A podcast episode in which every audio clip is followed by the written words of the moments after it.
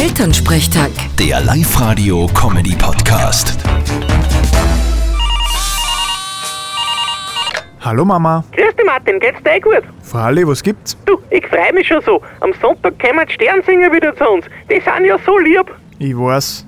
Ich war ja selber früher einer. Du, sag einmal, kommen in der Stadt bei euch auch die Sternsinger? Fralli gibt's die in Linz auch. Mal schauen, ob ich daheim bin, wenn's kämen. Ja, gibst denen halt vielleicht auch ein bisschen was zum Naschen mit, gell? Da freuen sie sich auch. Mal schauen, ob ich was daheim hab.